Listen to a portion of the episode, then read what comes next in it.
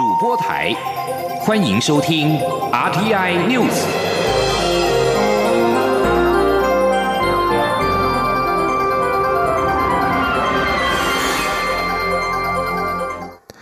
各位好，我是主播王玉伟，欢迎收听这节央广主播台提供给您的 RTI News 新闻。首先带您关注美中关系。美国国务卿蓬佩奥与中共中央外事办主任杨洁篪在当地时间十七号（台湾时间今天凌晨）于夏威夷进行会谈。根据路透社报道，美国国务院发表声明指出，双方针对俗称武汉肺炎的 COVID-19 疫情进行讨论。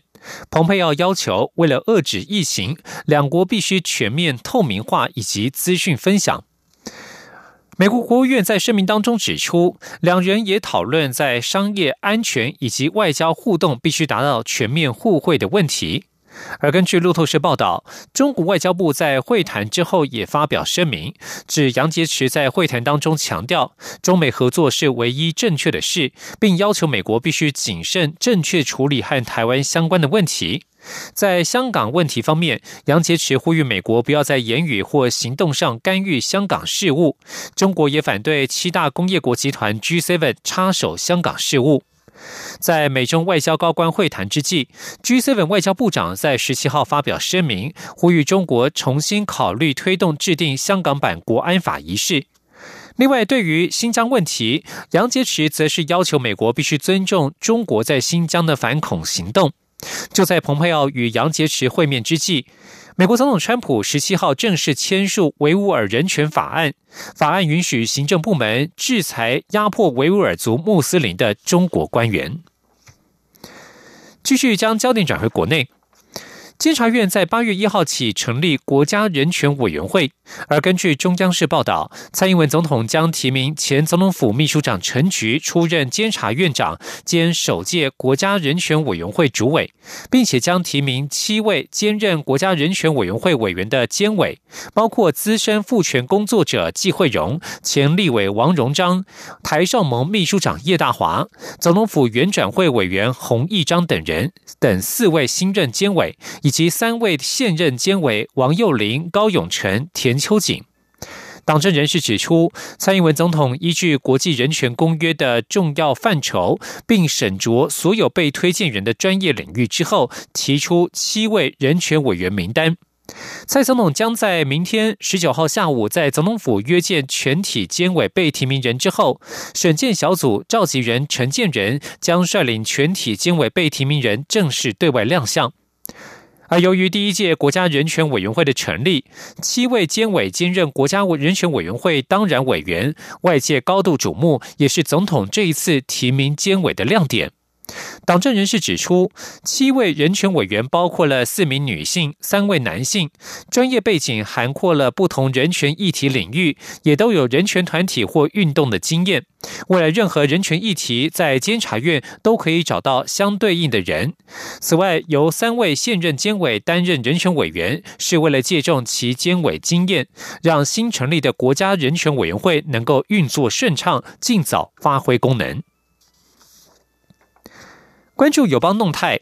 拉美友邦洪都拉斯的武汉肺炎 （COVID-19） 疫情日益严峻。外交部在今天表示，我政府除了已经陆续捐赠防疫物资，透过视讯提供防疫经验分享之外，日前也洽获国内生医公司捐赠两万剂的快筛试剂。外交部决定优先提供一万剂给洪都拉斯，协助友邦对抗疫情。前天记者王兆坤的采访报道。洪都拉斯总统抗力确诊武汉肺炎，外界关注我与红国防疫合作。外交部拉美司司长于大雷表示，已与国内生医公司洽谈，该公司愿捐赠两万剂快筛试剂给外交部，外交部正在加速处理，最快十八号就会先送出一万剂到洪都拉斯。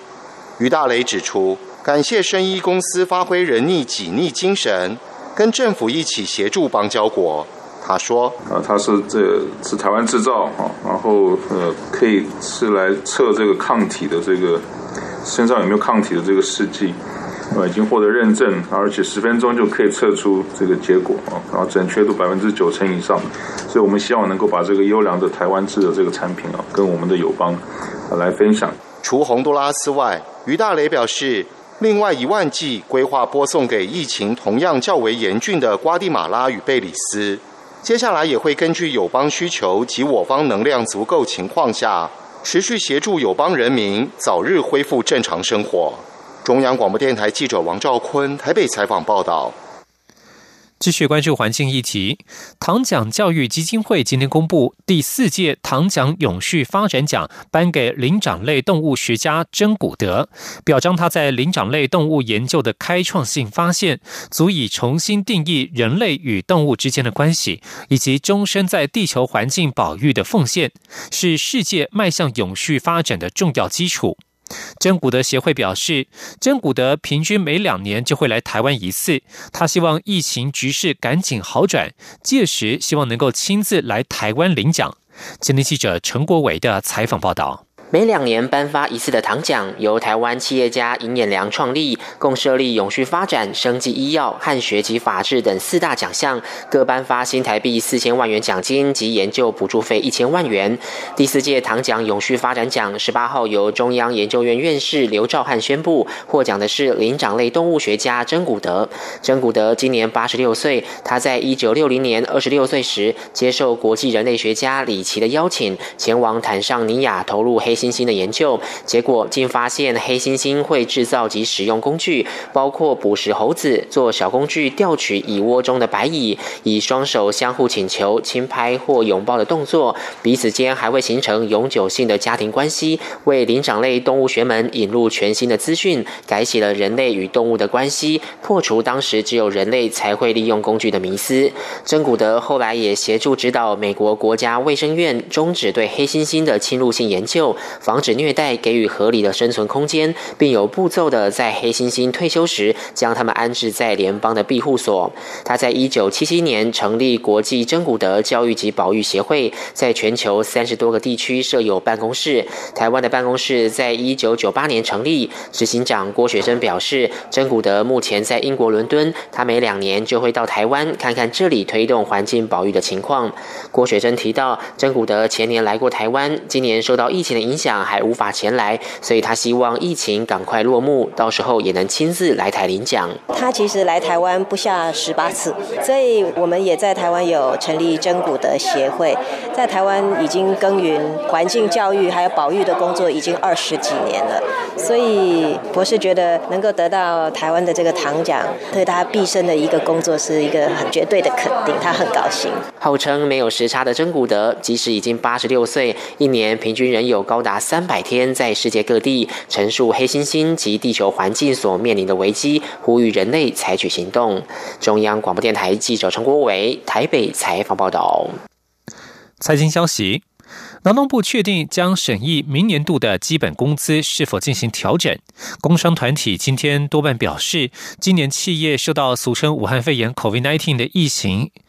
重大。尽管目前国内疫情告一段落，但是企业的元气尚未恢复，加上未来又有第二波疫情再起的不确定性，呼吁今年应该动涨基本工资，等到疫苗问世、扑灭疫情之后再来谈调整。今天央广记者谢佳欣的采访报道。武汉肺炎成为今年冲击全球经济的头号黑天鹅，工商团体自疫情爆发时便呼吁冻涨基本工资。不过，劳动部长许明春日前表态，三十号将召开基本工资工作小组会议，决定何时召开审议会，且今年是一定会开会讨论，但基本工资是否调整，则交由审议委员会决定。对此，全国中小企业总会理事长李玉佳、全国商业总会理事长赖正义十八号受访时都强调，今年并不适合调涨基本工资。李玉佳强调，台湾防疫得宜，搭配政府振兴三倍券措施，渴望让小商家慢慢复苏。若政府执意调涨基本工资，对元气未复的业者而言是雪上加霜。他说：“现在在恢复体力之间哦。”你再给他调下去哦，这会瘫痪呢。有时候我是觉得说，大家都目前哦，好像觉得比较乐观哦。那乐观是好啦，但是好像是又要增加整个营业的成本下来哦。目前来讲好像不是很适合的时间了。李玉佳表示，近期中国北京又有本土疫情爆发，掀起全球第二波疫情再起的疑虑，而台湾又即将放宽边境管制措施，未来势必还会出现零星个案，这些都是景气的不确定性，此刻并非合适的调整时机。赖正义则说，基本工资近年来年年调涨，但服务业、制造业今年都受到疫情冲击，希望政府及劳工能够了解企业经营困难，此次予以动涨。等到疫苗问世后，确定疫情不会卷土重来，再来谈调整。中央广播电台记者谢嘉欣采访报道。疫情仍有变数，但是医疗人员的努力可以带来更多希望。国内目前有四百四十五例 COVID-19 武汉肺炎确诊个案，其中有十七例在台大医院治疗。台大医院今天邀请一度陷入重症、使用叶克膜天数为全台最久的案例 A 先生举行康复记者会，分享治疗心路历程。由于台大医护人员不仅跨科别协力治疗，医师和护理师也组成照护小组协助拍谈，让 A 先生一开口就用三个感谢，让他没有踏进鬼门关。今天记者郑祥云、肖兆平的采访报道。切下蛋糕，这一刻对 A 先生来说是新生命的开始。因为 COVID-19 武汉肺炎让他夜克膜装了三十三天，呼吸器三十七天，加护病房四十七天，一共在台大医院住了七十五天。最近终于达到了出院标准。他一开口就是三个感谢，感谢医护人员把他从鬼门关前拉了回来。他说：“第一个我要谢谢。”台大医院的医疗团队把我从鬼门关啊抢救出来。第二个感谢，我要感谢负压病房、加护病房第一线的医护人员，把我当做家人一样的客户，他们每一个都是英雄。第三个，我要谢谢我的家人，我的小朋友。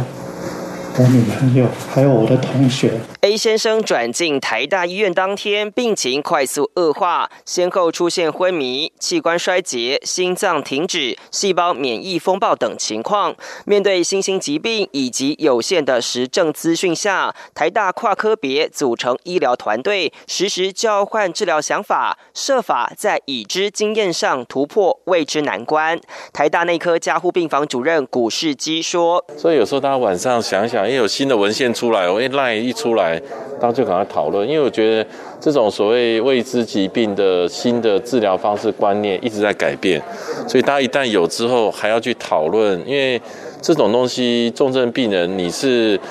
走错一步就没有后面的，所以很谨慎踏出一步，说怎么样去做治疗。台大医院表示，个案肺部换气功能受到影响，连起身都很困难，但经过复健已经可以行走。除了谨慎治疗，古世基也大力肯定护理团队，不仅愿意照顾高病毒量的确诊患者，且照护时间也很长，直说这是治疗过程最令人感动的一幕。台大医院表示，他们一共收治十七名。确诊患者当中有三名重症患者，如今这些民众都已经全数康复出院。中央广播电台记者郑祥云、肖兆平采访报道。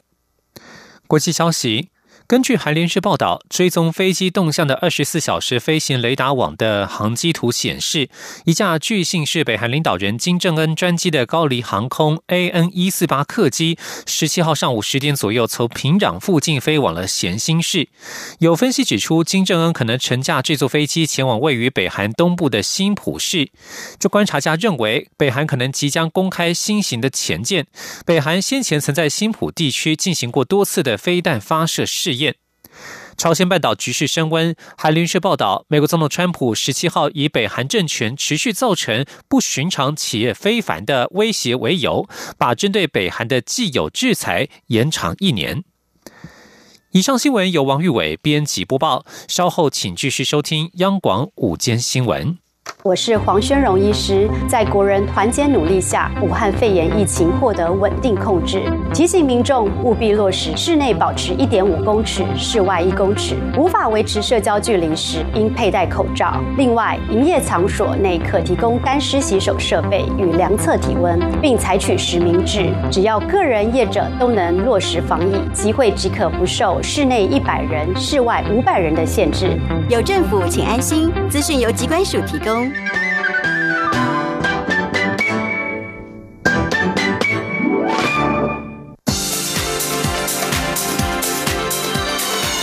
里是中央广播电台台湾之音，欢迎继续收听新闻。欢迎继续收听新闻，我是陈怡君。针对了美国国务卿蓬佩奥与中共中央政治局委员、中央外事工作委员会办公室主任杨洁篪在夏威夷会面一事，外交部发言人欧江安今天回应媒体询问的时候指出，外交部一向密切关注美中高层互动情形，并且与美方保持多元顺畅的沟通管道。未来外交部将秉持互信及互惠的原则，持续稳健深化台美在各个领域以及各个层级的密切交流与。合作，欧江安说：“这一次呢，呃，美国国务卿蓬佩奥与中共的中央政治委员杨洁篪在夏威夷会面。我们呃，台湾方面呢，一如往常的是，我们事先呃掌握相关的情形，与美方的沟通的管道非常的畅通。我们也会循例的，请美方向我方进行这个简报，也会做资讯的一个交换。”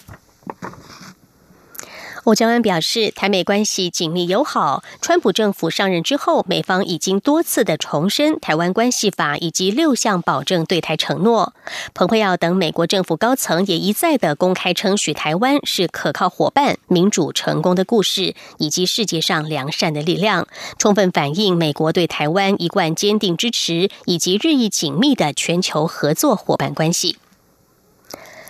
捷克参议院议长维特奇预计将在八月三十号到九月五号率领代表团来台访问。布拉格国际广播电台十七号报道，尽管捷克总统和外长反对，中国也扬言要报复，但是维特奇表示，他的台湾之行将对双方的贸易、科学及文化领域有益，同时也巩固了捷克对外关系的道德原则。维特奇说，报名参加访台代表团的人数相当踊跃，已经超过专机的载客负荷，所以将经过筛选。他指出，申请参加访问团的不但有已经在台投资的企业，另外也有创业人士和非制造业的公司代表。报道指出，将随同维特奇访台的还会有七名参议员和一支科学家代表团。这个焦点来看到是台湾的人权问题。监察委员高永成今天说明了邱和顺案的调查报告。报告重申，监察院认定原本的判决有问题，并且怀疑一九八九年的古井同尸案与陆政案有关。高永成表示，在监察院的立场，邱和顺确实无辜。他认为总统应该要特赦邱和顺，法务部也应该重启古井同尸案的调查，厘清事实，还给被害人公道。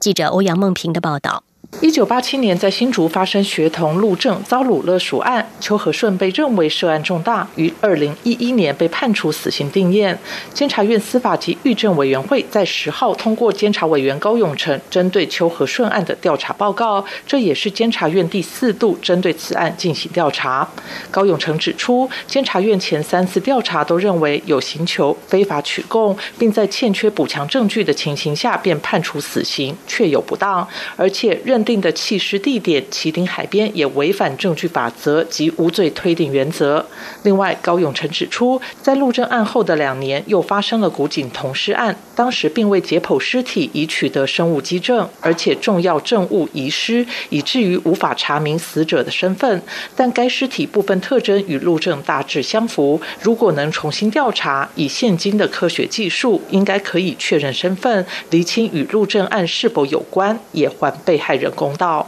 高永成并表示，从监察院的立场认为邱和顺确实无辜，但司法系统不愿意自己纠错，由总统特赦是解套的办法，因此他认为总统应该考虑特赦，法务部也应该就新的市政重新展开调查。他说：“我们认为说，呃，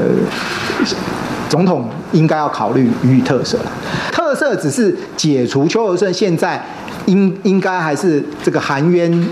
含冤在狱的一个一个现状，先解除这样的现状，真正要还他清白，或许法务部应该要法务部检察官应该要再重新再做这样子一个调查，我认为是应该要予以特赦，也应该要重启侦查，并行不悖了。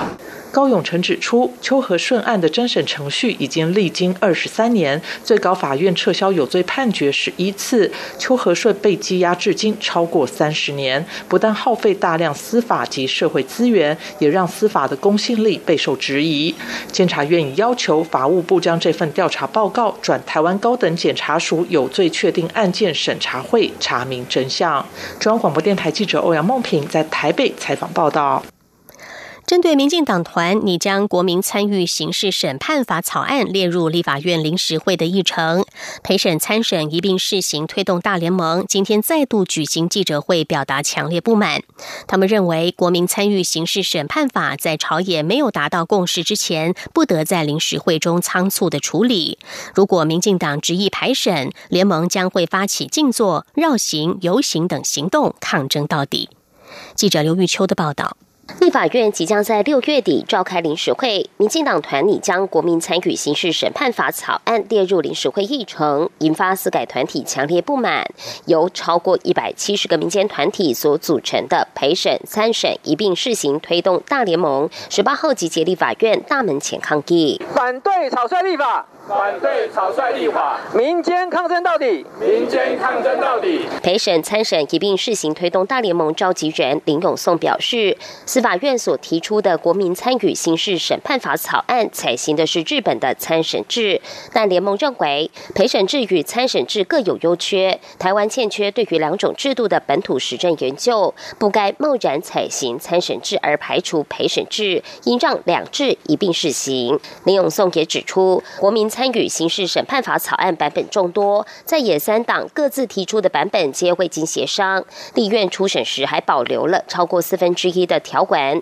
在朝野达成共识前，国民法官不得草率立法。既然这么多的版本还没有协商，尤其是光司法院自己版本的参审制有这么多条的保留，如果这么短的时间就要用多数。的一个席次来擅自表决，这样不是蔡英文总统的所谓沟通，你的这司法改革就是假改革。联盟强调，若民进党团执意不与在野党团沟通及协商，在临时会进行审议并动用表决，无疑是加深人民对司法的不信任。联盟将在临时会召开期间，动用民间社团力量，在立院外静坐、绕行，甚至是游行等行动，抗争到底。双广电台记者刘秋采访报道。再来关心台湾在防疫后期的生活。台湾民宿协会理事长彭成玉今天受访表示，在俗称武汉肺炎 （COVID-19） 的疫情重创之下，全台湾的民宿业者几乎都快要灭顶。所幸，当中央流行疫情指挥中心指挥官、卫生福利部部长陈时中六月七号宣布境内正式解封之后，闷坏的民众开始疯狂出游。不仅离岛一房难求，连垦丁在这次的端午连假也。已经爆满。记者吴丽君的报道。台湾民宿协会理事长彭成玉十八号表示，今年二月以来，全台将近九千五百家民宿业者在武汉肺炎疫情冲击下。几乎快往生了。所幸随着台湾零确诊的案例越来越多，五月起闷坏的民众就已逐渐出笼，民宿的订房率也有逐渐复苏的迹象。等到五月下旬开始，疫情中心指挥官陈时中所到之处，人流回温更是明显。不过，彭成玉指出，民宿产业真正回神是在六月七号。陈时中正式宣布境内解封后，他说：“解封之后就像疯狂了一样，离岛的不用讲，离岛的民宿现几乎都是一房难求的比较多啦。因为包括我自己从马祖刚回来，几乎都是满满的人潮然后我自己有去台东、花莲、宜兰，大概整个都有很明显的上来。如果以端午连假的话，这一次我们民宿产业少则也有满两天呐，多则三天到四天的都有。包括肯定这次端午连假，朋友到帮忙找房间都找不到。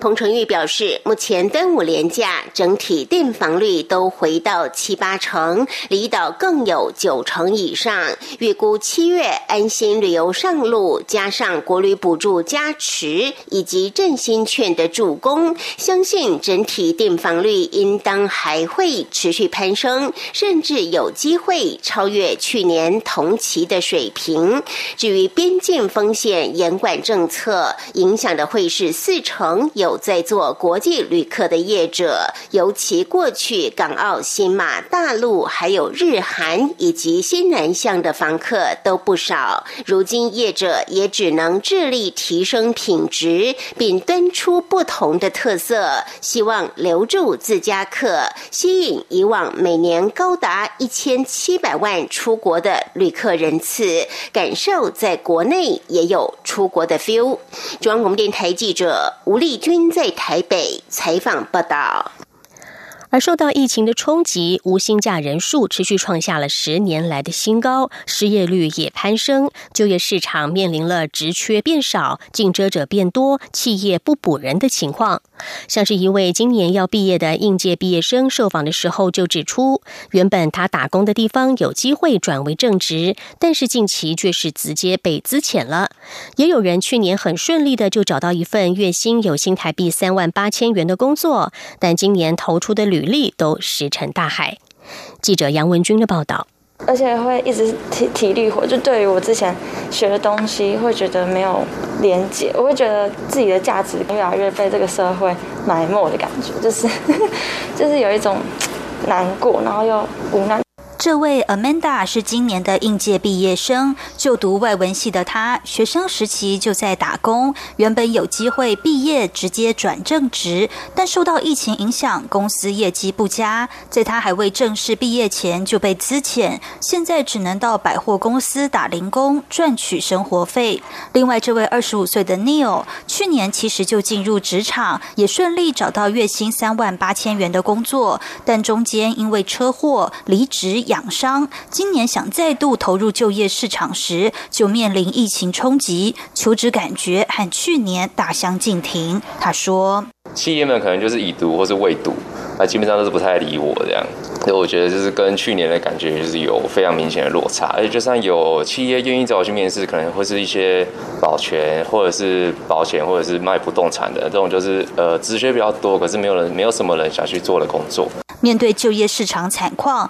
部分上班族仍然努力兼职增加收入。这位三十五岁的玛丽，正职工作是保险业务员，一样也面临收入骤减。她只好凌晨到宅配公司当理货员兼差，也趁夏日旺季担任冷气维修师的助理，勉强撑过疫情冲击。她说：“清晨四点要起床，然后四点半开始工作，到修冷气那个是大概是七点半下班，所以说一天工时大概是。”是呃十几个小时这样。一人力银行媒体中心总经理何启胜建议，多数的兼职派遣类型的工作无法累积资历，替代性也高，容易让职涯陷入恶性循环。求职者在寻求兼职之外，千万不要放弃找寻正职工作。中央广播电台记者杨文君台北采访报道。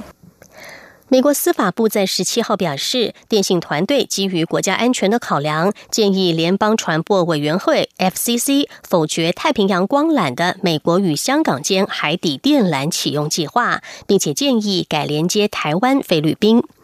美国司法部十七号指出，负责美国重大国际资料传输计划审查，又称为电信团队的跨联邦机关——通讯服务业外国参与审查委员会，十七号向联邦传播委员会建议否决太平洋光纤网络连接香港的申请案。